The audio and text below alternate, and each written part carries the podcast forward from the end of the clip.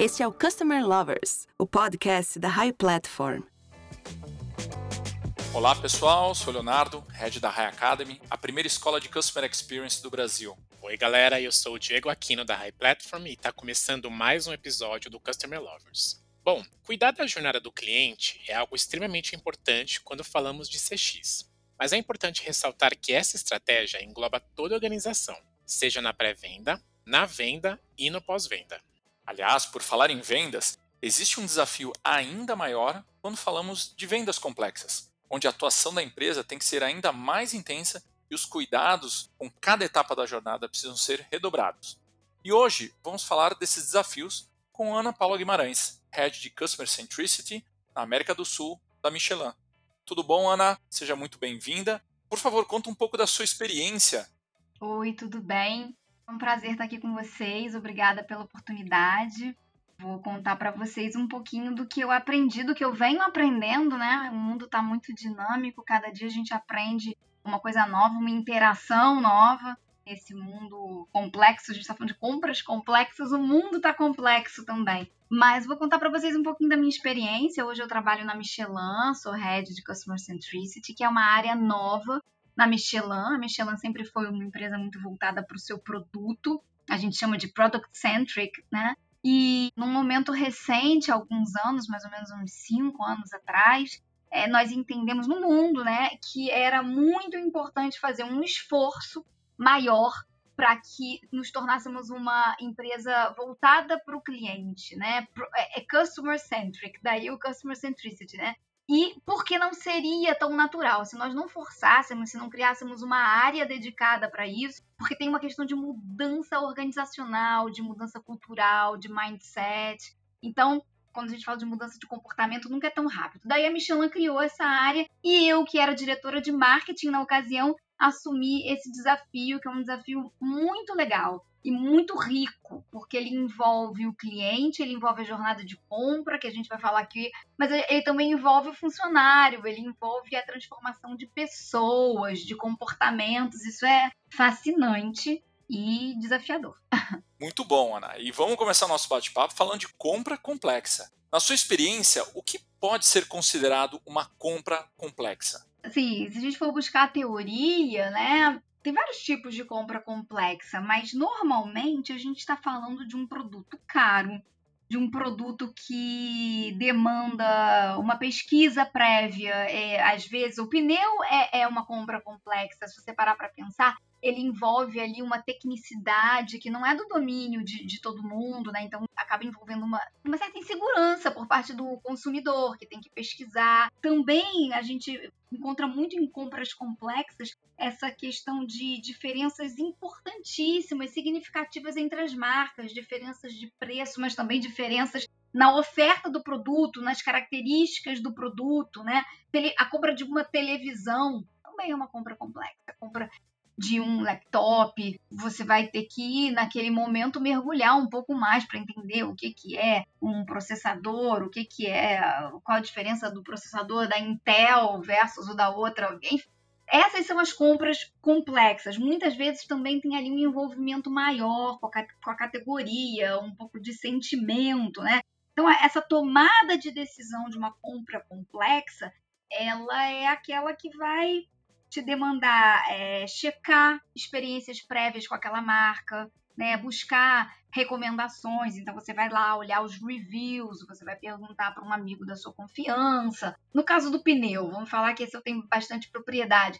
As pessoas vão buscar, às vezes, na referência da sua família. É um tio que entende de carro. Ah, e liga pro tio. Tio, né? Qual é o pneu que você me recomenda? Ou também, muitas vezes, também é compra complexa quando tem um serviço intrínseco. O pneu, ele é isso. Você não compra só o pneu, você até pode. Você vai na internet, você compra o pneu, manda entregar na sua casa, mas a maior parte das vezes, essa experiência de compra também envolve um ponto de venda. Então, nesse caso, também teria a confiança no ponto de venda, a indicação desse suposto tio seria não só do produto, mas também do lugar que aplica o produto, que pode te prestar um serviço complementar.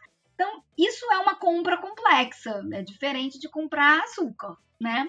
E acho que cabe uma reflexão que quando a gente fala de buscar a informação, de fazer essa pesquisa né, prévia para tomada de decisão, as empresas que têm é, tido sucesso são aquelas que conseguem levar a informação certa na hora certa. E no tom certo, porque quando a compra envolve uma certa insegurança, você não pode ser vendedor demais, você não pode ser de menos, você tem que achar o tom. Até o tom é importante para você passar aquela confiabilidade, né? E ganhar essa. Porque você pensa, eu, eu, fiz a comparação com a televisão, né? Também uma compra complexa, eu, eu mencionei que tinha essa coisa do envolvimento emocional. E tem. Mas presta atenção junto comigo como as emoções podem ser diferentes. Na compra de uma televisão ou de um computador, né? Eu tenho um filho adolescente, comprei para ele recentemente um, um computador gamer. Tem uma emoção associada à alegria, à excitação. Você até tem uma dose de insegurança, mas é uma emoção positiva. Agora, na compra de um pneu, exceto se você é um entusiasta, um, um cara que né, é, tem, tem, uma paixão por dirigir, gosta de pneu de velocidade, né, o off-road, mas aí é, é um nicho. Se você é uma pessoa ordinária, normal, normalmente você tem ali uma outra emoção, é uma emoção e meio desagradável, que é a emoção do pneu que furou, é a emoção do tô fazendo uma compra que eu preciso, mas não queria gastar esse dinheiro agora né? E tô inseguro. Então a televisão tem prazer, o pneu tem medo, insegurança. Né? Enfim, então a gente tem que lidar com todas essas emoções e entender que isso sim faz parte de uma compra complexa. Acho que eu te respondi, né? Ana, mas o que diferencia a jornada do cliente quando a compra é simples? Então, vamos pensar assim, numa compra simples. Comprar arroz, feijão, o prato do brasileiro. Essa é uma compra simples. Normalmente está associado a compras frequentes, de baixo valor, que não há grande diferença entre as marcas. Embora é verdade, eu só compro arroz tio João, mas eu já não penso muito nisso. É porque alguém disse que ele era bom, eu experimentei, é bom. Não tem envolvimento emocional existem exceções. Você pode até chegar no supermercado e é uma compra simples também e está determinado, ah, eu quero, eu vim aqui para comprar catupiry.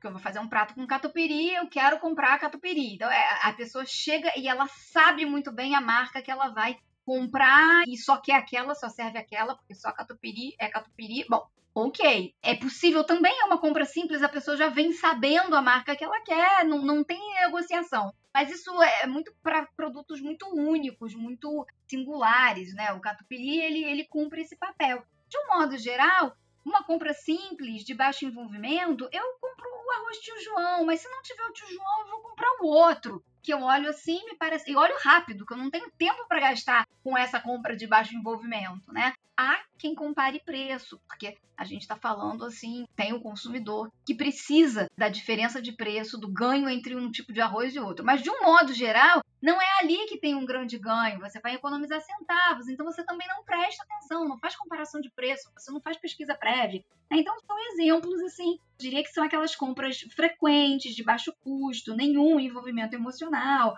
pouca diferença entre as marcas, e quando há uma exceção, como o catupiry que eu, que eu, que eu mencionei, que tem um envolvimento emocional, porque o seu prato só fica perfeito se for ele, mas aí você já sabe o que quer, também é simples porque não, não tem conversa, você já conhece, né? Acho que é isso. Eu acho que isso pode, pode explicar o que seria uma compra simples.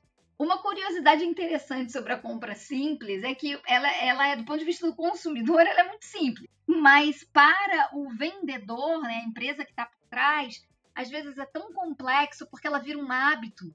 Então, é, mudar esse hábito, a gente começou a falar de comida, seguindo nessa linha, aí ou você vai fazer uma promoção, porque feijão e arroz você não pode pensar nem em degustação. Como é que você vai fazer degustação no ponto de venda? Se fosse um iogurte, aí você promove uma degustação, você para você quebrar o hábito que já é ali é, inerente àquela compra por parte de tantos consumidores, né? Ou você vai entrar para uma promoção, você derruba o preço para que alguém te experimente então é engraçado. É, é isso, a compra simples, a definição está correta, mas quando a gente pensa do ponto de vista do vendedor, é, é uma venda complexa.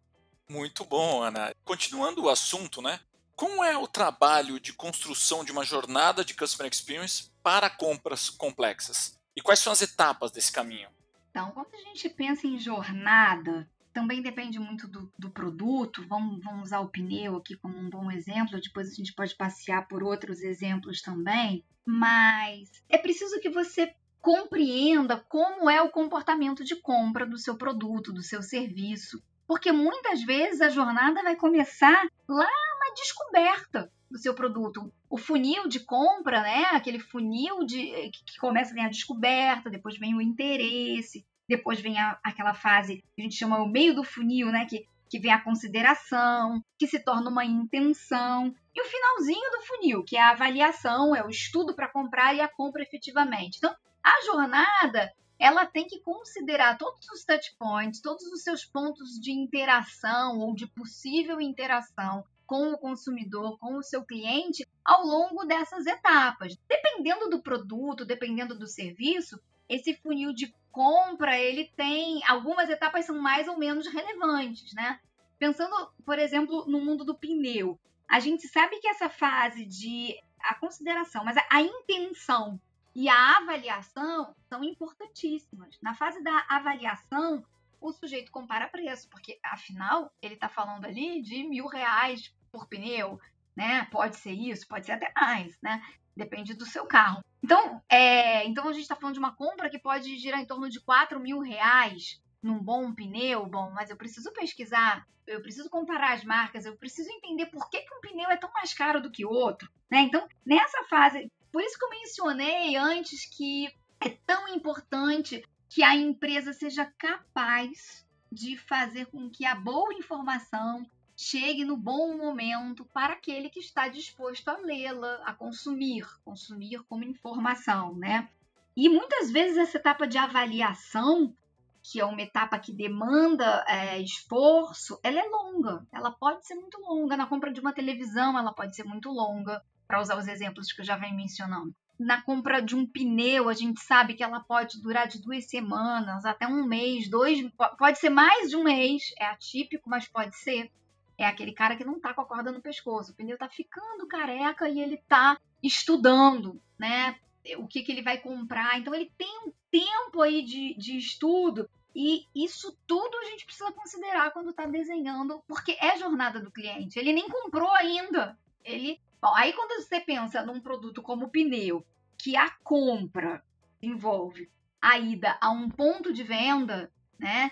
Então, você precisa ter, além de ter uma capilaridade, de ter a disponibilidade do seu produto, óbvio, esse produto precisa ser encontrável, ele precisa ser fácil de encontrar, mas além disso, não basta ter a confiança no produto, né? Tem que ter a confiança no prestador de serviço.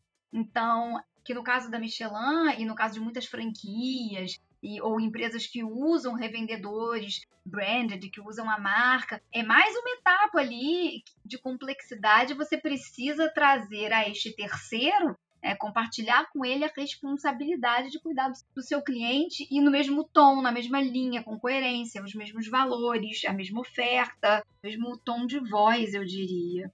Então, isso, isso a gente não está nem ainda, ainda não comprou, né? A gente está caminhando aqui para falar de uma compra que ainda vai acontecer. Então tem toda uma questão de sentir seguro, se sentir seguro com o produto, se sentir seguro com o prestador de serviço. Mas aí ele comprou, né? Então fizemos, tivemos sucesso e conseguimos efetivar a venda, né? É preciso pensar no pós-venda também, porque o produto pode dar problema. E aí a maneira como se trata o pós-venda, ela é muito importante. E há empresas que desprezam isso. É muito importante, porque hoje em dia, onde tudo fica registrado na internet, a gente tem o Reclame Aqui, eu acho o Reclame Aqui incrível, eu sou fã. E na Michelin a gente cuida muito bem de, do conteúdo que está lá no Reclame Aqui. Porque o Reclame Aqui, ele é ele é review, ele é informação, ele é, ele é fonte de consulta quando alguém está decidindo se vai comprar ou não. Então, olha como isso é um ciclo e as etapas se retroalimentam. Então, se eu trato mal um cliente é, no meu pós-venda, além de ser muito injusto com esse cliente, eu estou perdendo uma oportunidade tremenda de conquistar outros tantos clientes que vão ver de uma forma ou de outra, porque muitas vezes se torna público, a forma inadequada com que aquela empresa tratou o seu cliente. Né? Então, é muito importante hoje prezar pelo pós-venda. Eu falo com a minha turminha do saque lá, que é a turma que hoje recebe a reclamação.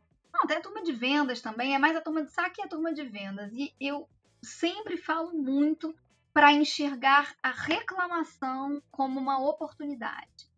Isso é um exercício, mas depois que a gente vê na prática é, como uma, uma reclamação bem conduzida ela se transforma num entusiasta, em alguém que pode até se apaixonar pela sua marca, pela, pela sua empresa ali. Então, depois que isso se concretiza, a turma que está envolvida no dia a dia, no tratamento da reclamação, se encanta também e compreende e, e, e passa realmente a levar isso como um lema. E por que, que eu digo que a reclamação é uma tremenda de uma oportunidade? Porque a gente está o tempo todo buscando uma maneira de falar com o cliente, não é? De estabelecer um diálogo. E quando ele vem reclamar, ele está estabelecendo um diálogo. E ele está estabelecendo um diálogo altamente emocional. Tudo bem que ele chega para a gente com uma emoção negativa, né? Normalmente, e já tem aquele preconceito de que no Brasil serei maltratado porque quando reclamo sou maltratado. Então já existe um pouco dessa coisa no, no subconsciente das pessoas, então elas já chegam num, numa emoção que eu chamo de emoção negativa. Mas quando nós somos capazes de reverter essa expectativa, a expectativa é baixa, mas ao mesmo tempo ele precisa de ajuda. Em algumas categorias, como a de pneu, ele precisa de ajuda mesmo, né? E você se predispõe a ajudar, a ouvir e a solucionar, você ganha um fã. Né? E esse cara, quando promotor da sua marca, é um promotor poderoso, é, porque ele realmente tem ali um caso concreto de solução. Eu cheguei com um problema, a empresa me deu uma solução e eu recomendo. Então, aquela reclamação vira algumas reclama dezenas de recomendações. Isso é poderosíssimo. Isso ainda é jornada do cliente, só para fechar a minha resposta para você. Isso ainda é jornada do cliente, do, do princípio ao fim. E Ana, quais são os fatores que influenciam a experiência do cliente nesse processo? Então, é, a gente fatores, assim, acho que o fator confiança, ele é tão importante. Vamos falar de confiança um pouquinho. A confiança, ponto de venda no prestador de serviço, falando de pneu, então, é preciso que ele confie que aquele ponto de venda, aquele mecânico, né? Estou usando a linguagem é, comum, aquele centro automotivo não vai, por exemplo, inventar que o carro está com um problema na pastilha de freio se não está. Eu nada entendo de pastilha de freio, né? Então eu tenho que confiar. Mas antes de eu confiar, normalmente eu pergunto, né? Eu vou buscar informação, eu vou buscar referências que endossem a minha confiança, porque eu me entrego de alguma maneira àquele quando eu não entendo do assunto, eu não sou capaz de questionar. Então, é, a confiança é um fator importantíssimo. A confiança no prestador de serviço, no ponto de venda, a confiança no produto, porque pensa, eu vou escolher um produto quando a gente pensa em pneu, é, a questão de segurança ela é, ela é, muito forte. Se a gente pensar, o pneu é, é, é o sapato do, do, do, carro, né? A gente anda em alta velocidade, então eu quero um produto que não, não vá aquaplanar, eu quero um, um produto que freie de fato quando eu preciso, né? Quando é no momento de maior demanda. É isso que eu espero daquele produto. Então, existe uma expectativa, mas a gente também pode sair do mundo pneu e parar para pensar, por exemplo, em tinta de cabelo.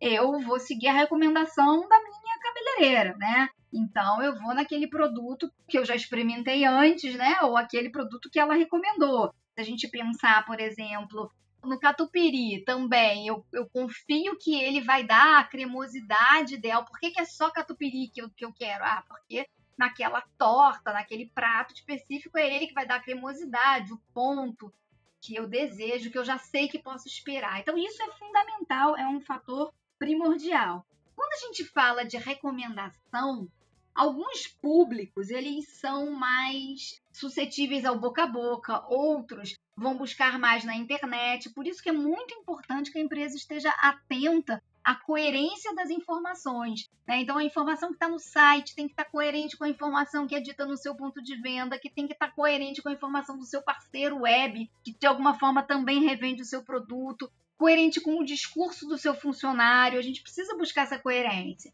Então, por exemplo, os taxistas, né? Os taxistas, a gente chama eles até de prescritores, né? A gente usa o termo em inglês, os prescriptors. Eles são influenciadores, né? Mas eles prescrevem, porque muita gente, é quando vai buscar referência de pneu para comprar, pergunta, por exemplo, um taxista, porque afinal, realmente, o cara tem um laboratório ali vivo no dia a dia. Então, ele pode dizer se o pneu aquaplana, se o pneu gasta, se não gasta, se economiza combustível, ele, ele vive aquilo ali. Então, ele é uma boa referência. Então, como é que a gente trata esses grupos formadores de opinião, como, por exemplo, o taxista é para pneu? Né? É preciso que a gente tenha um olhar atento, que a gente trate isso com um certo carinho, não menospreze, né?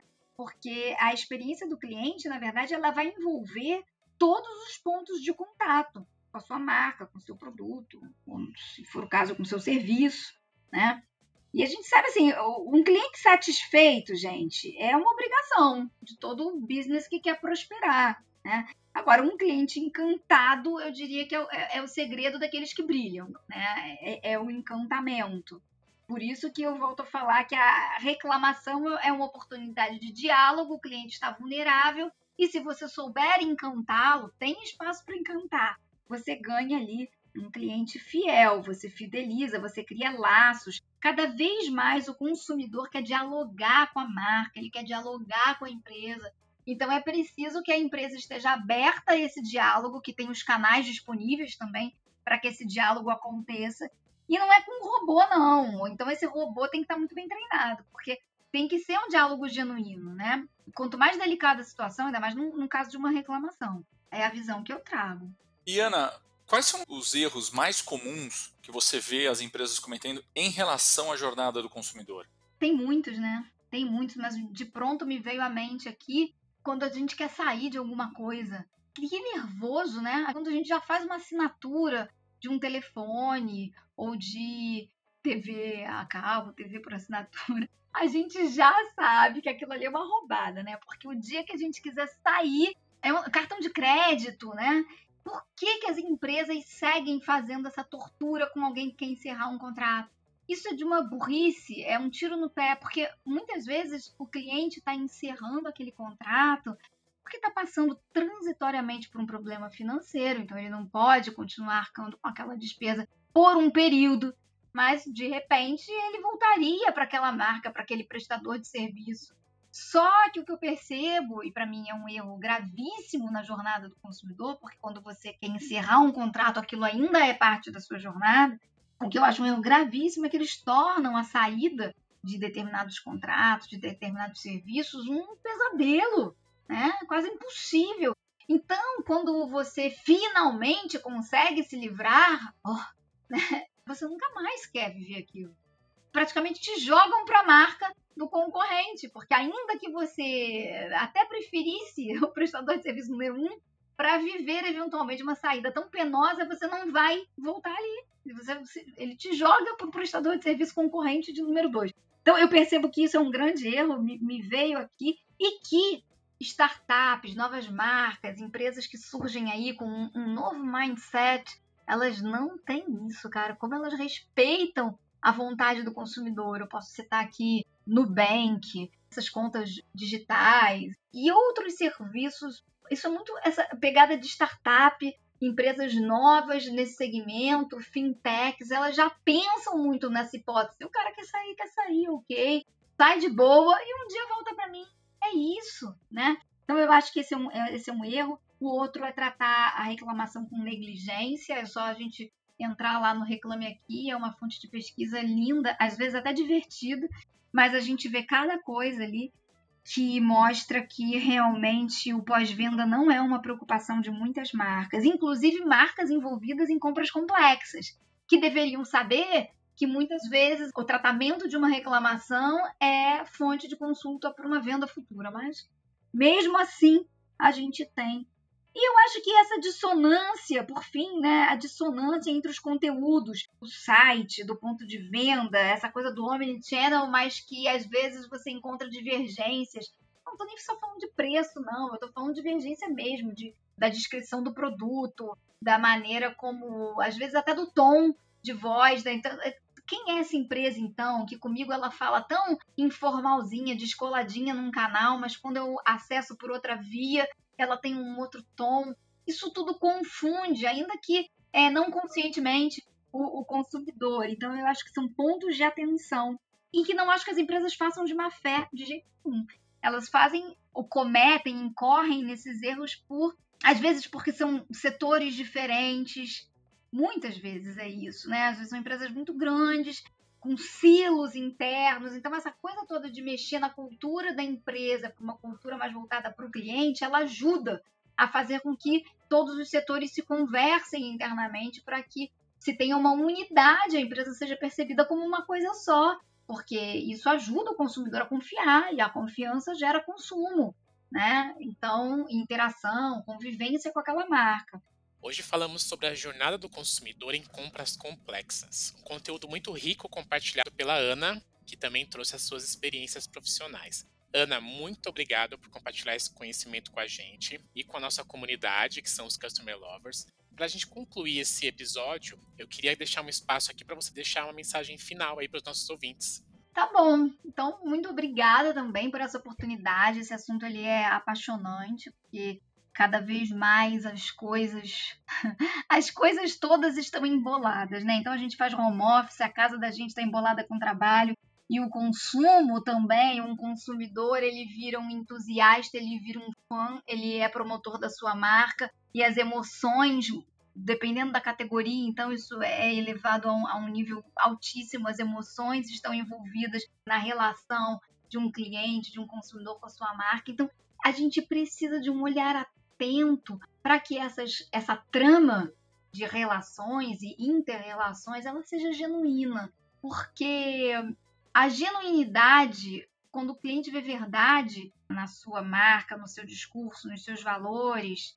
isso é tão poderoso, ele propaga, ele, ele, ele se identifica, ele segue você de verdade, né? Então a gente sai daquela coisa que a gente sempre escutou de ah, minha marca é top of mind. A gente sai da lógica de top of mind para lógica de top of heart, né? Eu saio da, da cabeça, da lembrança e vou pro coração. E o coração é poderosíssimo, porque aí o sujeito faz um vídeo para você falando do seu produto, do que ele fez com o pneu é, BF Goodrich off-road e não sei o que. Ele faz isso com carinho e o carinho transparece e ele não se incomoda que você use isso na internet. Então, olha aí, você tem uma propaganda poderosíssima, genuína, de verdade. Então, tô só dando um exemplo que endossa, embasa. Por que, que eu tô falando das relações genuínas? Por que, que eu tô dizendo que é importantíssimo a gente pensar nessa coisa do, do top of heart, né? Então, hoje a gente tem cada vez mais visto o uso da inteligência artificial, e eu acho isso brilhante, mas a gente tem que usar no lugar certo,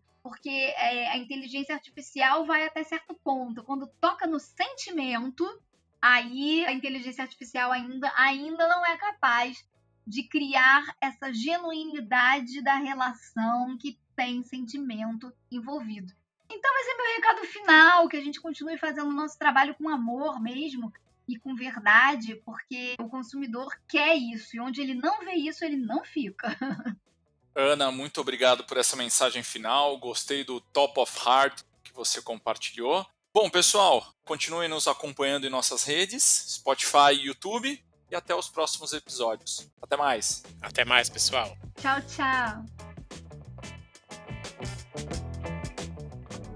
Você acabou de ouvir o Customer Lovers, o podcast da High Platform. Dá uma acessada no nosso Instagram, arroba High Platform BR. e se liga no conteúdo que rola por lá.